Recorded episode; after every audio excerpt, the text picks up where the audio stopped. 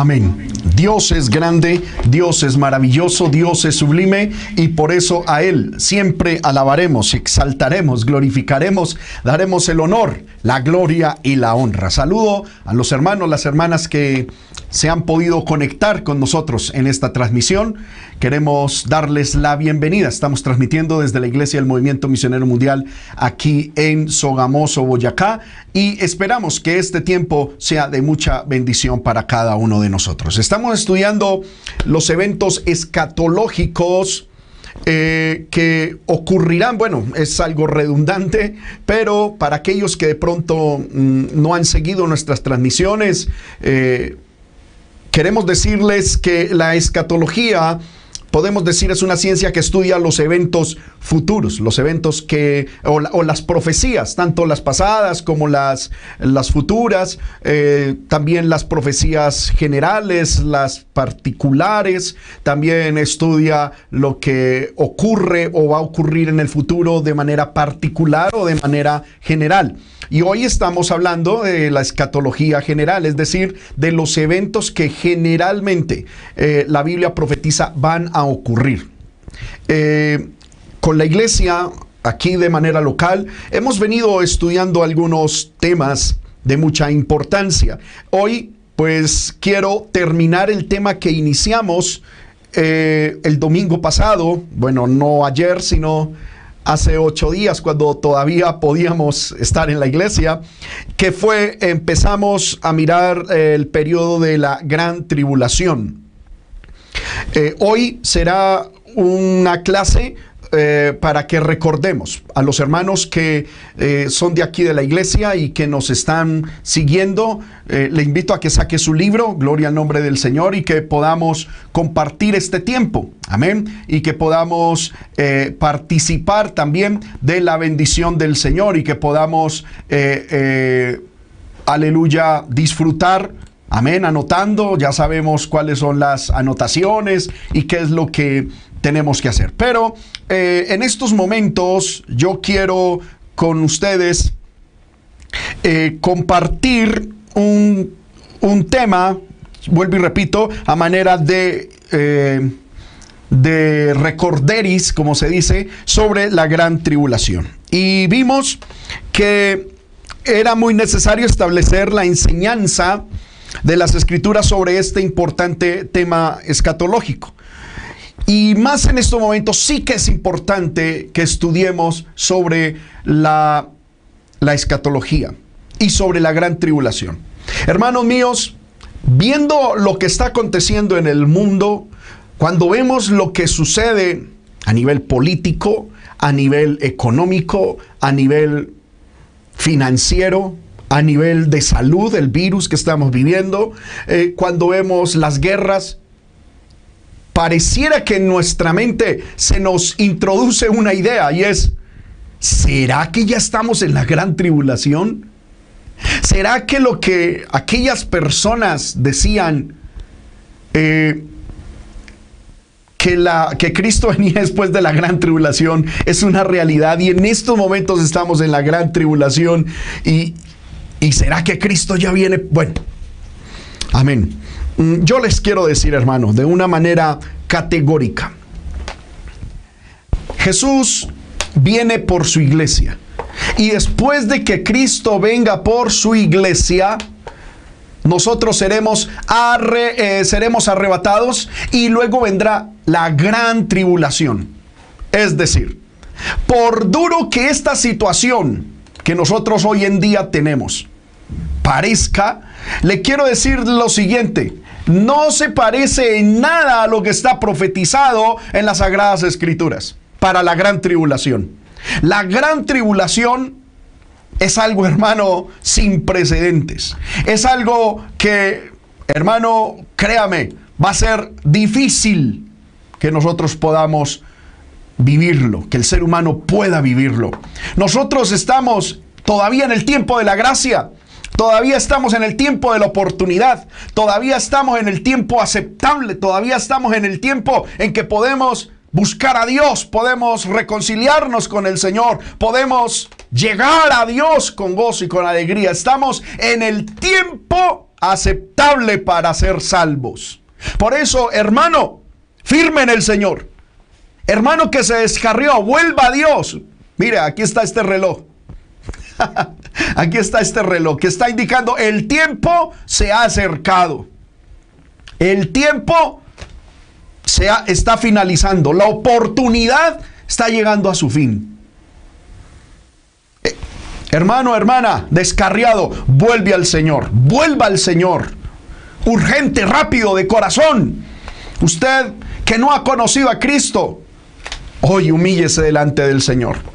Esto que estamos viendo no es ni siquiera algo parecido a lo que se va a vivir en la gran tribulación. La Biblia llama a esto, lo llama dolores como de parto. El parto todavía no está. Todavía no se ha dado a luz la ira de Dios. Todavía no se ha derramado las copas de la ira de Dios. Estamos viendo son los preludios, los dolores de parto. Tremendo. Entonces, ¿qué debemos hacer? Debemos buscar a Dios. Y es importante que estudiemos esto sobre la escatología. No hay manera, no hay mejor manera de llegar a un entendimiento del concepto bíblico de la tribulación que dejar que la escritura nos hable por ella misma. Es importante presentar todas las declaraciones que la palabra tiene sobre este asunto. Unas pocas serán suficientes. La línea de la revelación acerca de la gran tribulación, hermanos míos, comienza a principios del Antiguo Testamento y continúa especialmente por todo el Nuevo Testamento. Y hemos visto, hermano, una cantidad de, textos. Aquí en la iglesia ya los estudiamos. Eh, si algún hermano desea allá en casa anotarlos para luego estudiarlos Amén, más detenidamente y ahora que tenemos oportunidad, se los voy a leer, por favor, tengamos pendiente el libro de Deuteronomio capítulo 4 versículos 30 y 31, Deuteronomio 4, 30 y 31, Isaías 2, 19, Isaías 2, 19, Isaías 24, 19 al 21, Isaías 26, 20 al 21, Libro de Jeremías, capítulo 30, versículo 7. Jeremías capítulo 30, versículo 7. Ezequiel capítulo 7, del versículo 7 al 11.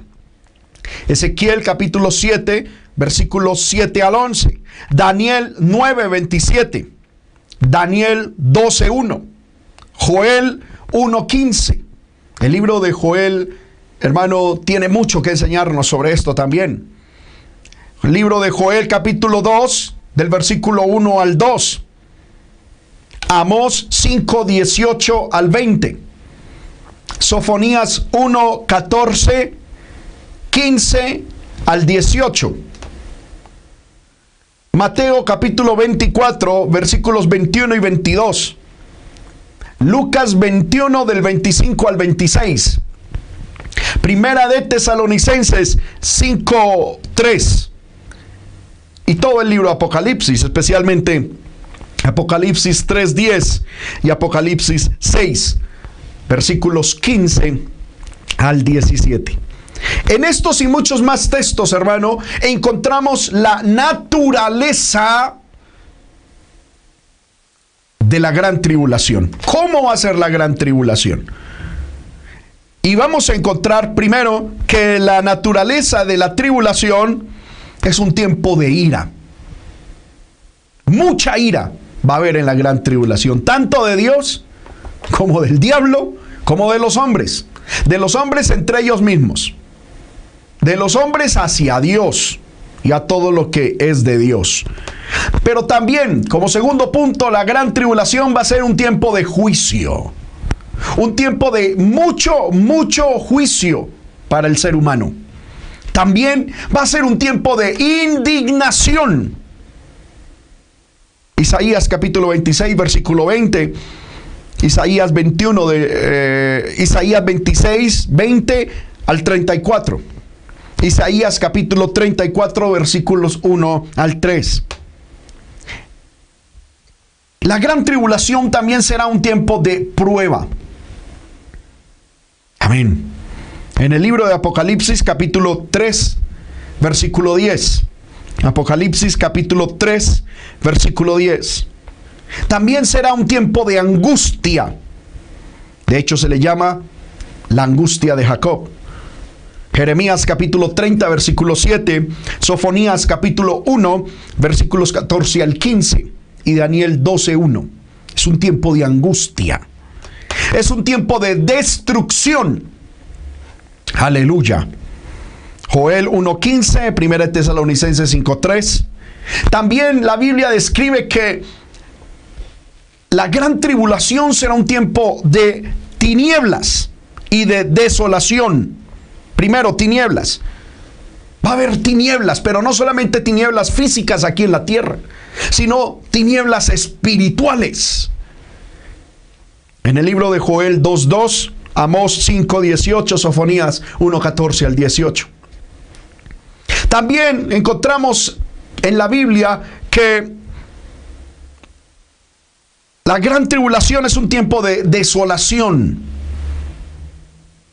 Daniel 9:27, Sofonías 1:14 al 15. De trastorno, como punto número 9. Y por último, un tiempo de castigo. Amén. Tremendo.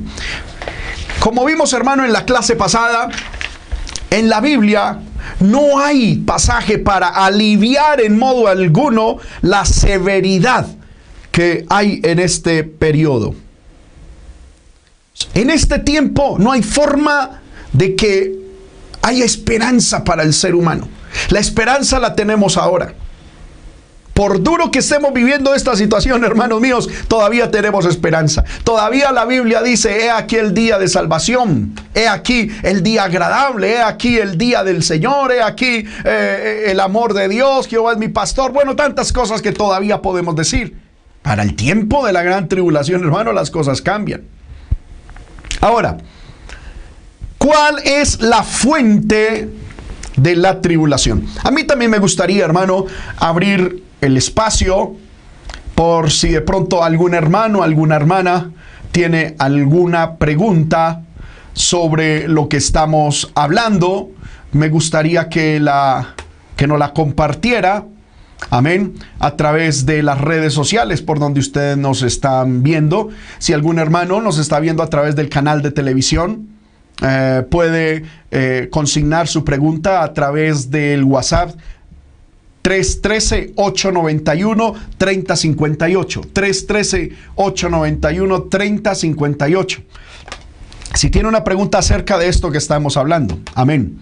Eh, estaré pendiente al final, amén, estaremos pendiente de los comentarios y de lo que los hermanos y las hermanas pues nos quieran comentar. Amén. Hay muchos hermanos que se están eh, conectando. Gloria al nombre del Señor. Bendito sea el Señor por todo esto. Amén. Sigamos. ¿Cuál es la fuente? O sea, ¿de dónde proviene la tribulación descrita en el punto anterior? ¿De dónde proviene la ira, el castigo, la, desolación, la, eh, la miseria, la destrucción, las tinieblas? ¿De dónde viene eso? Hermanos míos, el periodo de la gran tribulación será testigo primero de la ira de Satanás en su animosidad contra Israel. Sabemos que el diablo odia al pueblo de Dios como en estos momentos, digámoslo así, el pueblo activo de Dios, el pueblo que lleva a cabo la voluntad de Dios en el aspecto espiritual es la iglesia. Por eso el odio de Satanás contra la iglesia. Por eso el odio de Satanás contra cada uno de nosotros que somos participantes del pueblo de Dios. Amén. Pero cuando la iglesia sea arrebatada, cuando la iglesia sea llevada al cielo, cuando la iglesia sea trasladada a la patria celestial, el pueblo que queda aquí en la tierra representando a Dios y continuando con el plan de Dios en el mundo es Israel. Y el diablo, hermano, enfilará sus armas, enfilará su odio, encauzará su, su animosidad contra el pueblo de Israel.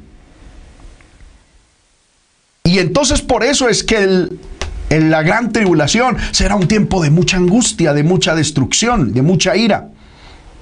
Amén. También uno de los instrumentos que Satanás utilizará será el falso profeta y el anticristo, que luego lo estudiaremos, para desatar ira sobre el pueblo de Israel.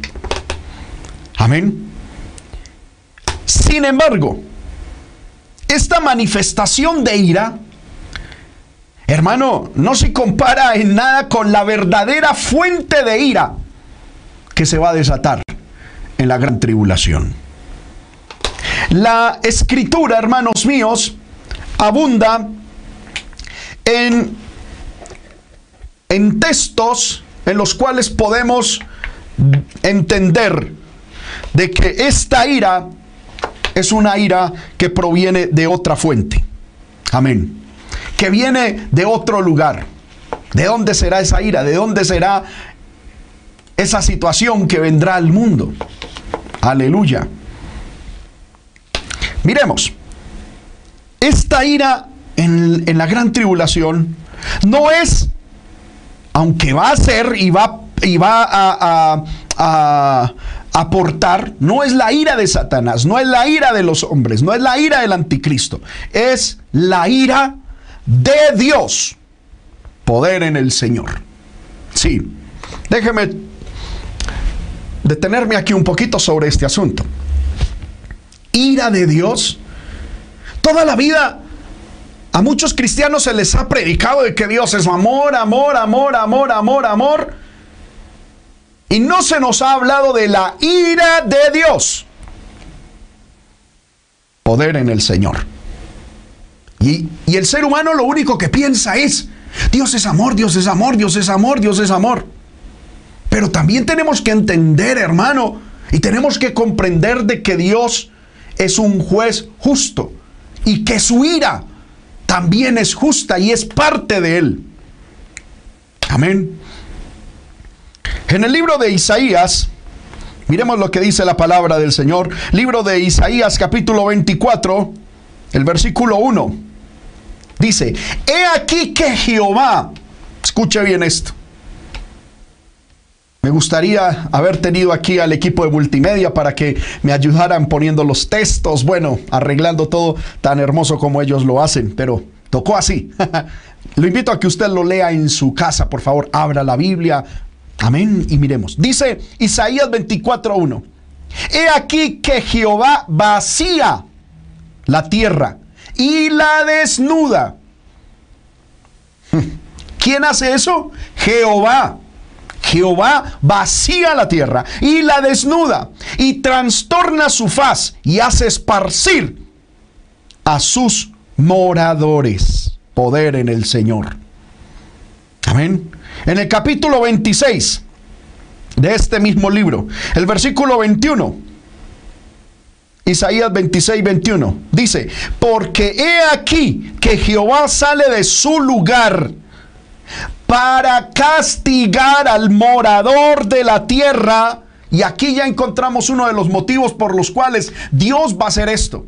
Y es que Dios lo hace Dios castiga al morador de la tierra por su maldad contra él. Y la tierra descubrirá la sangre derramada sobre ella y no encubrirá ya más a sus muertos. Poder en el Señor. ¿Quién es el que hace esto? Jehová, Dios. Él es amor. Pero hermano, a causa del pecado, a causa de la maldad tan tan extremo en el que el ser humano hemos caído, la ira de Dios se tiene que manifestar. ¿Qué es la ira de Dios? La ira de Dios es la justa reacción. Escúchame bien. La ira de Dios es la justa reacción de Dios al pecado del ser humano. Es la justa reacción al pecado del ser humano. La ira de Dios no se compara con, con la ira del hombre, porque la ira del hombre está fundamentada en el orgullo, en una naturaleza caída. Está fundamentada en una dignidad, en un orgullo humano. Mientras que la ira de Dios es una reacción justa. Justa. Justa en sus dimensiones y justa en sus límites por el pecado del ser humano. Hermanos míos, y esa ira se va a derramar sobre la gran tribulación. Jehová sale de su lugar para castigar al morador de la tierra por su maldad contra él. Poder en el Señor, aleluya. Amén. Libro de Joel. Si el Señor nos permite, en esta semana estaremos estudiando en el libro de Joel. Hay algo hermoso que quiero compartirles. Libro de Joel capítulo 1 versículo 15. Dice, libro de Joel, amén. No me leyó aquí. Capítulo 1 versículo 15. Dice, ay del día. Y cuando la Biblia dice ay, amigos míos, es un ay. Ay del día, porque cercano está el día de Jehová y vendrá como destrucción por el Todopoderoso. ¿Quién es el que va a causar esa destrucción? El Todopoderoso. Y hay un ahí. Destrucción, hay. Y no será la, la ira de alguien poderoso, sino del Todopoderoso. Tremendo, hermanos. Que Dios nos ayude. Que el Señor, hermano, nos fortalezca y que podamos entender esta palabra y a tiempo, hermano, corregirnos. Aleluya. Amén. Voy a poner aquí el tiempo para que no, no, nos desmidamos mucho. Gloria al nombre del Señor. Es necesario, hermanos míos, que todos entendamos de que este tiempo está por acontecer. Dios ya viene por nosotros. Dios ya viene por nosotros. Su iglesia debe estar lista. Es la ira de Dios, les estoy demostrando que es la ira de Dios. En el libro de Sofonías, capítulo 1, versículo 18, dice,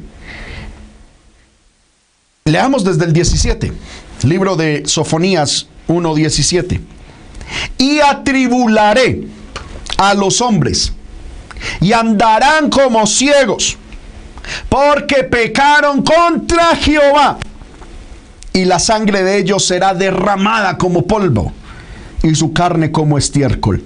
Ni su plata ni su oro podrá librarlos en el día de la ira de Jehová, pues toda la tierra será consumida por el fuego de su celo. Porque ciertamente destrucción apresurada hará de todos los habitantes de la tierra. Amén. Tremendo esto, hermanos, tremendo. Esa ira viene de parte de Dios, esa destrucción viene de parte del Señor. Bueno, y tengo muchos textos más. A la luz de la palabra de Dios, hermano, no se puede negar que este periodo es particularmente el tiempo de ira. Amén. Es el tiempo cuando la ira y el juicio de Dios caerán sobre el mundo entero, caerán sobre cada uno de los moradores de la tierra y no encontrarán ningún tipo de consuelo y ayuda.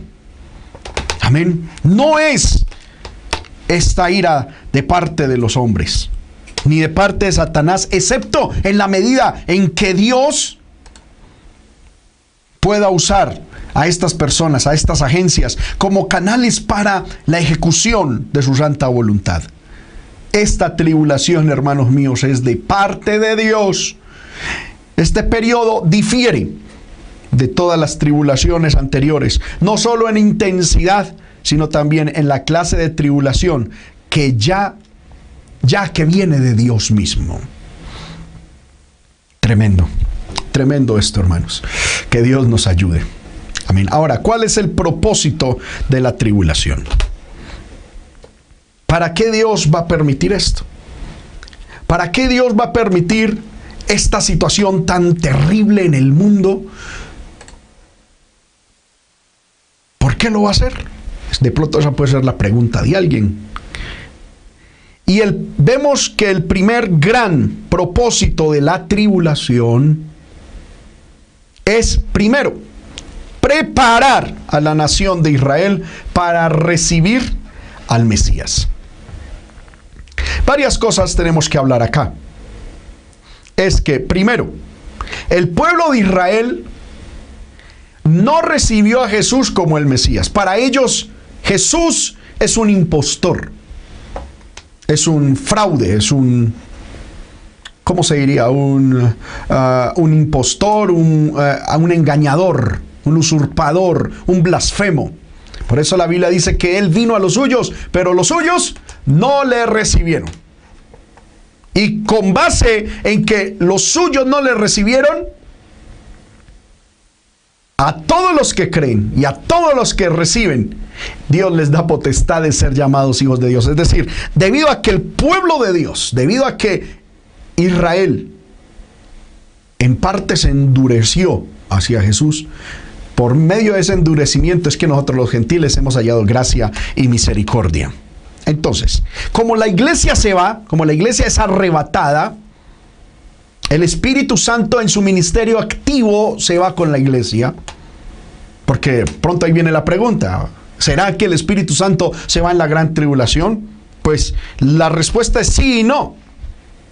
¿En qué sentido sí y no? en que sí, en el sentido en que el Espíritu Santo se va con la iglesia. Y en el sentido de que no, porque el Espíritu Santo es Dios y Él está en toda parte. Por lo tanto, como, como Dios que es, en su atributo de omnipresencia, Dios, el Espíritu Santo estará en el mundo. Pero con un ministerio activo, convenciendo, rearguyendo, a las vidas de pecado, de justicia y de juicio, que es a través de la iglesia y de la predicación de la iglesia, no lo va a hacer. El Espíritu Santo no estará en el mundo. Entonces, el propósito de la gran tribulación es preparar a Israel para que reciba a Jesús. En el libro de Jeremías, capítulo 30, libro de Jeremías, capítulo 30, gloria al nombre del Señor, versículo 7, dice, ah, cuán grande es aquel día, tanto que no hay otro semejante a él. Tiempo de angustia para Jacob, pero de ella será librado, bendito sea el Señor.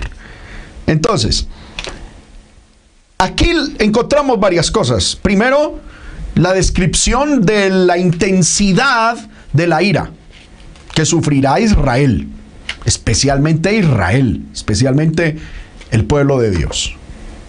Dice que no hay otro como él, ni ha habido. Lo llama tiempo de angustia para Jacob. Amén. Es decir, para Israel.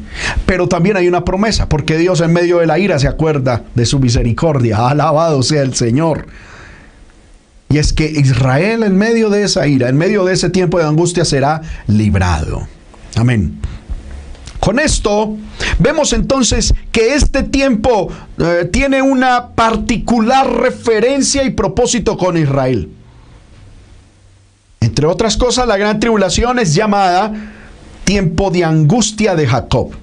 La tribulación entonces, hermanos míos, es primeramente judía. El enfoque es a desbaratar, romper, como dice el versículo 8 de Jeremías. En aquel día, es decir, en ese día de angustia para Jacob, dice Jehová de los ejércitos, yo quebraré su yugo de tu cuello y romperé tus coyuntas. Y extranjeros no volverán jamás a ponerte en servidumbre, sino que servirán a Jehová su Dios y a David su rey a quien yo les levantaré. Aleluya. Dios quebrantará el yugo, la esclavitud. Dios romperá las cadenas. Dios quitará el velo, como dice segunda de Corintios. sobre el pueblo de Israel, porque la Biblia dice que ellos en estos momentos leen la palabra, leen la ley, y como tienen un velo no pueden ver a Cristo, no pueden ver a Dios, tienen un velo debido al endurecimiento de su corazón, debido a la incredulidad en la que ellos entraron.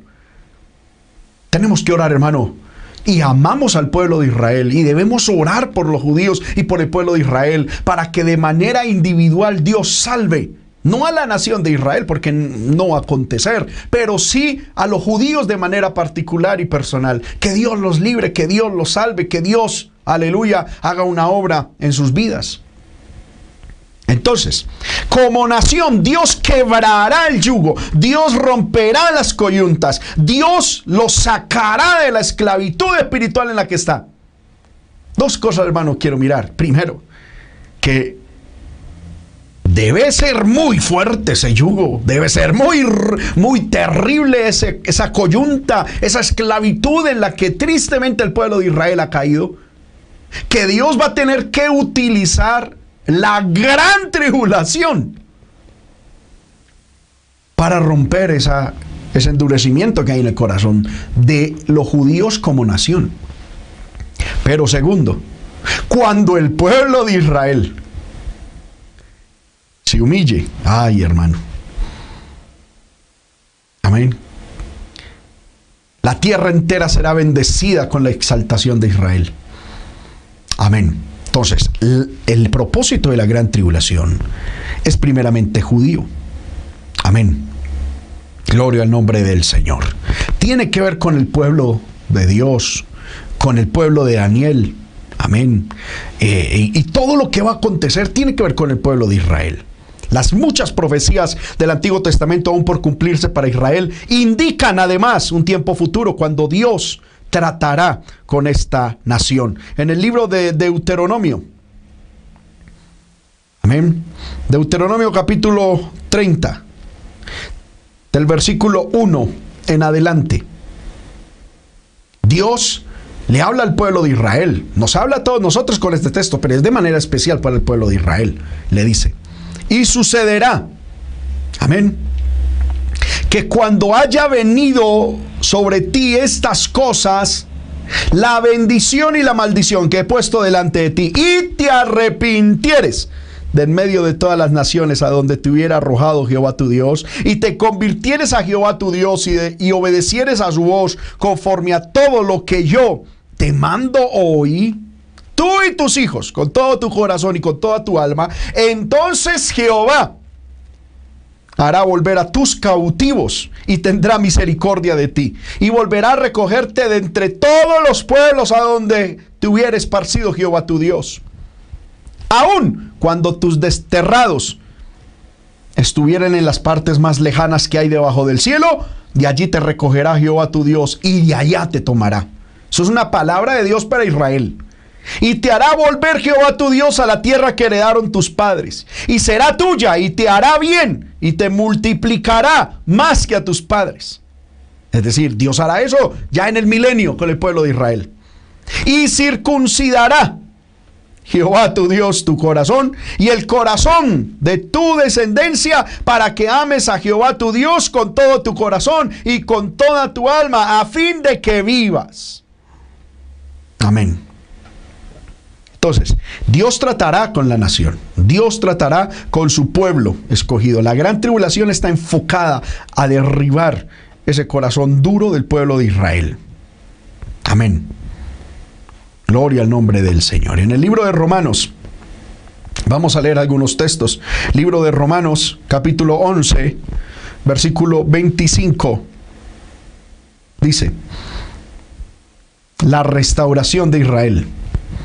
Porque no quiero, hermanos, aquí ya está hablando el apóstol Pablo, no quiero, hermanos, que ignoréis este misterio, para que no seáis arrogantes en cuanto a vosotros mismos. ¿Cuál es el misterio?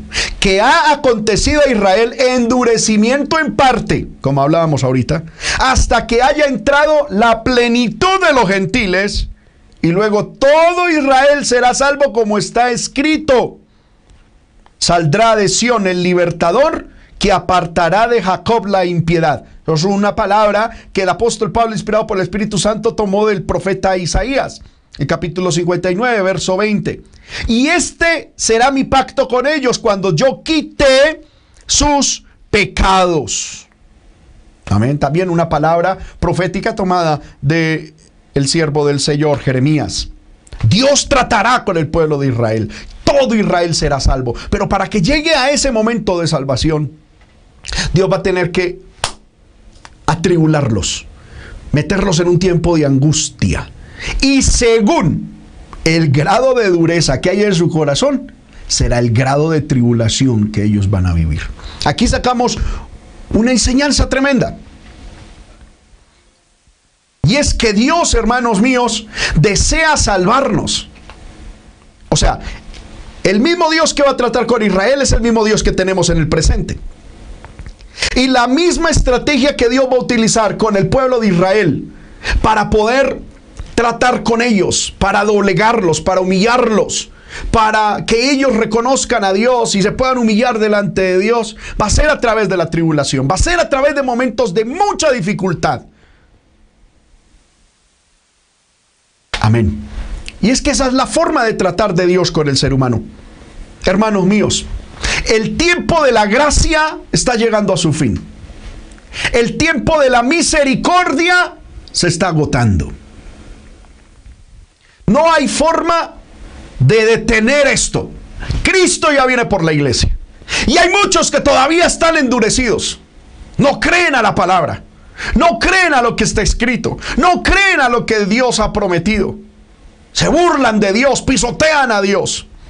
Justamente ahora, hermano, en la madrugada cuando buscaba el rostro del Señor, oraba y lloraba diciendo, Señor, hemos pisoteado tus mandamientos desde tu pueblo mismo y aún más el pueblo inconverso que no te cree.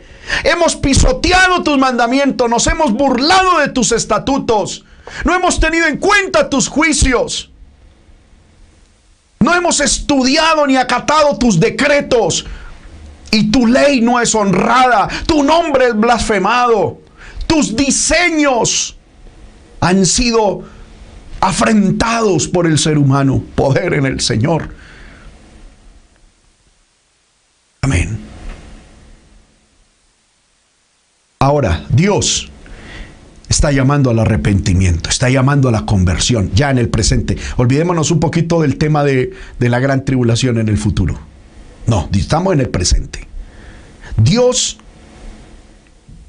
en el presente está llamando al arrepentimiento. Y hay muchos corazones duros, hay muchos corazones que todavía no han entendido la palabra, que no han entendido los tiempos en los que Dios nos ha puesto. Y algunos todavía están pensando por allá en otras cuestiones, están pensando en, qué van a hacer, como en los días de Noé. ¿Con quién me voy a casar? No porque sea porque casarse sea malo, sino porque están tan el punto es que están tan metidos aquí en el mundo que piensan que el advenimiento de Cristo, el arrebatamiento, el traslado de la iglesia, ¿cómo que ocurrirá? Si es que ocurrirá, Ocurrirá lejos, ocurrirá en un momento lejano. Y por eso ellos hacen planes a largo plazo aquí en la tierra. Y por eso mucho pueblo de Dios hace planes sin contar con los tiempos de Dios. Amén. A mí me llama la atención esto, que Jesús dice que estaremos como en los días de Noé, que se casaban y se daban en casamiento. Comían y bebían. Amén. En sí mismo yo no veo nada de malo en eso. ¿Qué de malo es casarse? ¿Qué de malo es dar una hija en casamiento? ¿Qué de malo es comer? ¿Qué de malo es beber? Bueno, a menos de que sea bebidas alcohólicas, que sabemos que Dios en sí mismo lo prohíbe. Pero no es malo eso. Lo que está queriendo decir Dios es que en el tiempo de Noé, como en el tiempo de hoy, los días finales, la gente no está pensando en los tiempos proféticos, sino que está pensando en que vamos a ser como que eternos en este mundo. Y el pueblo de Dios sigue disvariando por el materialismo. Aleluya. Y el pueblo de Dios sigue disvariando, aleluya, sirviéndole a Baales, a otros dioses. Sigue sirviéndole a otros intereses, a otros señores. Y el pueblo de Dios se ha endurecido, nos hemos endurecido.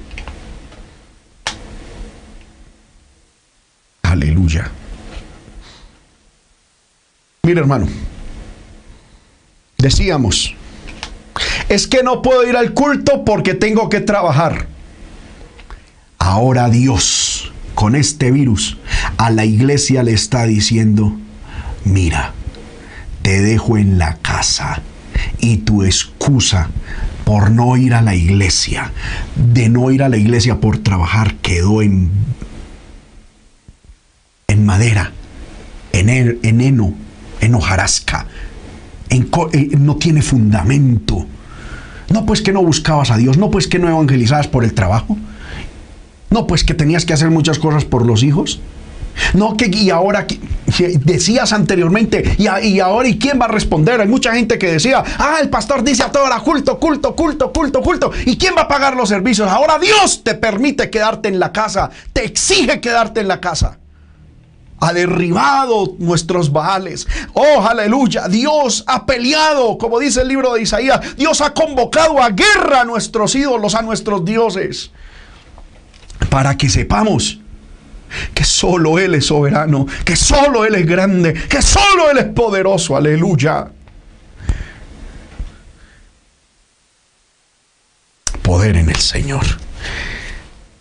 Esto que estamos viviendo, hermano, no es otra cosa, sino el proceso de Dios con la dureza de su pueblo, porque ya el traslado de la iglesia de la tierra al cielo ocurrirá dentro de poco pronto ocurrirá, pronto. Se escuchará esa voz, de, esa voz arcángel, esa trompeta de Dios. Esa voz de mando se escuchará. Y hay mucho pueblo de Dios dormido. Y hay mucho pueblo de Dios endurecido. Y hay mucho pueblo de Dios desubicado. Y hay mucho pueblo de Dios distraído. Oh, bendita sea la misericordia de Dios. Que a través de esta circunstancia nos está llamando la atención, nos está pegando una bofetada diciendo, pueblo, despierte. Aleluya. Enfócate de nuevo. La gran tribulación es el proceso de Dios con Israel. Para luego bendecirle, para luego introducirle en su reino maravilloso. Esto que estamos viviendo no es otra cosa, sino Dios atacando los ídolos de la iglesia, los dioses de la iglesia, el endurecimiento del pueblo y haciéndonos ver que nuestras excusas, que lo que les le sacábamos a Dios como justificaciones para no consagrarnos, para no buscar a Dios, para no servir a Dios, para eran pura basura. Porque tiempo sí había. Lo que no había era un corazón humillado. Lo que no había era un corazón rendido. Aleluya. Lo que no había era un corazón que se humillara delante de Dios. Yo voy a detener aquí esta enseñanza. Seguiremos el próximo domingo o en esta semana cuando el Señor así lo desee. Pero yo le invito, hermano y hermana, que donde usted está, si puede cerrar sus ojos, si puede arrodillarse, hágalo. Y vamos a decirle, Señor, ayuda mi endurecimiento, ayúdame con este corazón duro. Ayúdame, Señor amado, soy yo el primero que necesito que esta palabra desbarate, haga trizas este corazón duro. Aleluya, aleluya, aleluya. Yo siento que Dios está fluyendo, yo siento que Dios está fluyendo, así como la gran tribulación es el periodo divinamente señalado por Dios para tratar con la dureza de Israel a fin de bendecirlo, a fin de entrarlo a su morada eterna. Así también este preámbulo, esta situación, yo entiendo de parte de Dios.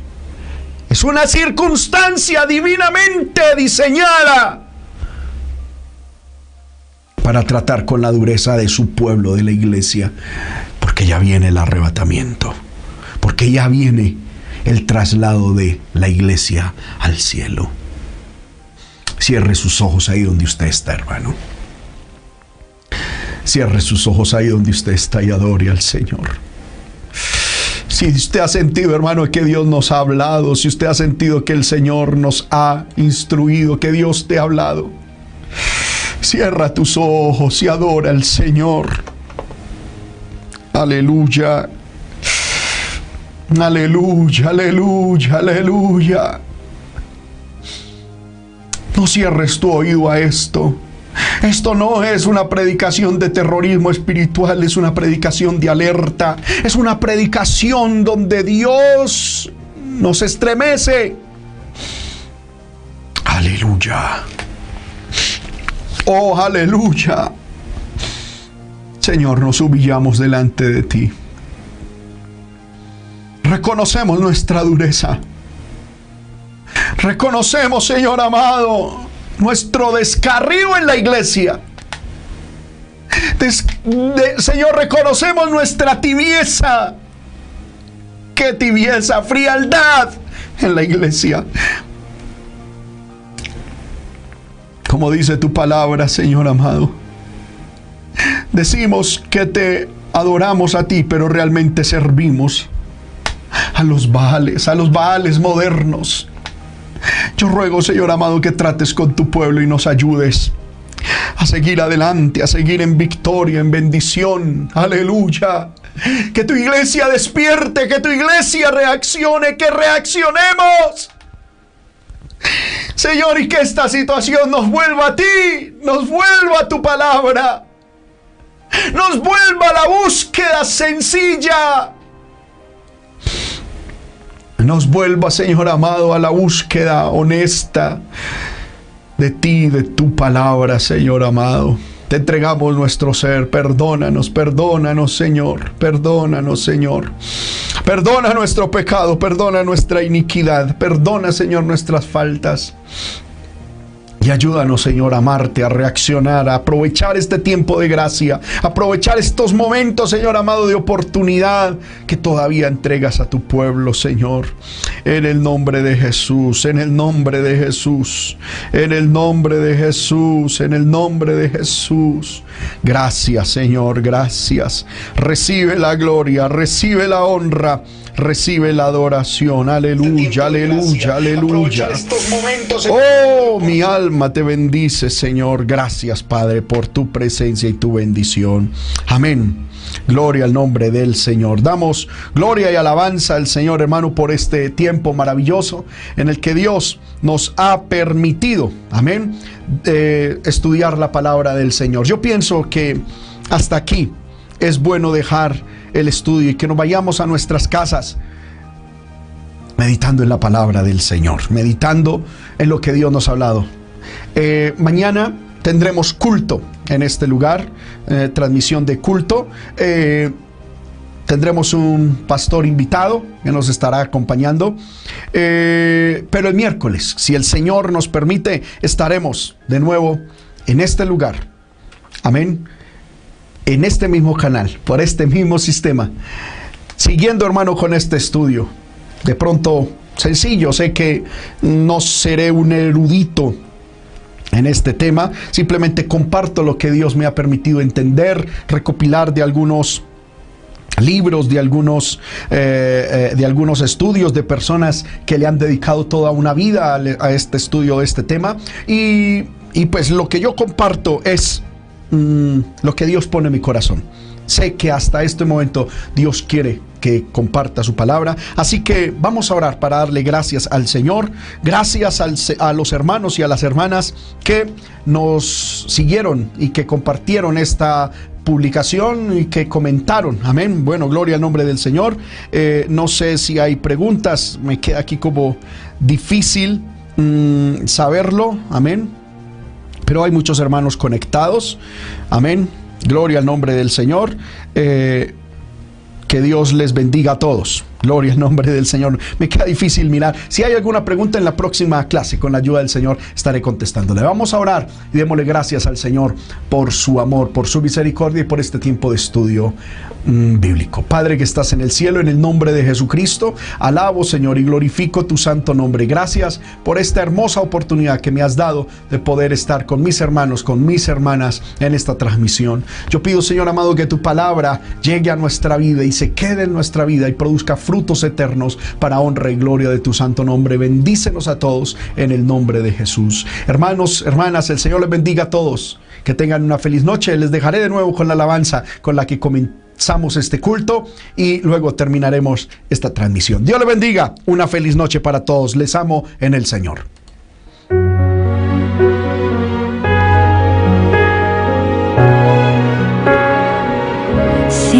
Señor mi Dios, al contemplar los cielos, el firmamento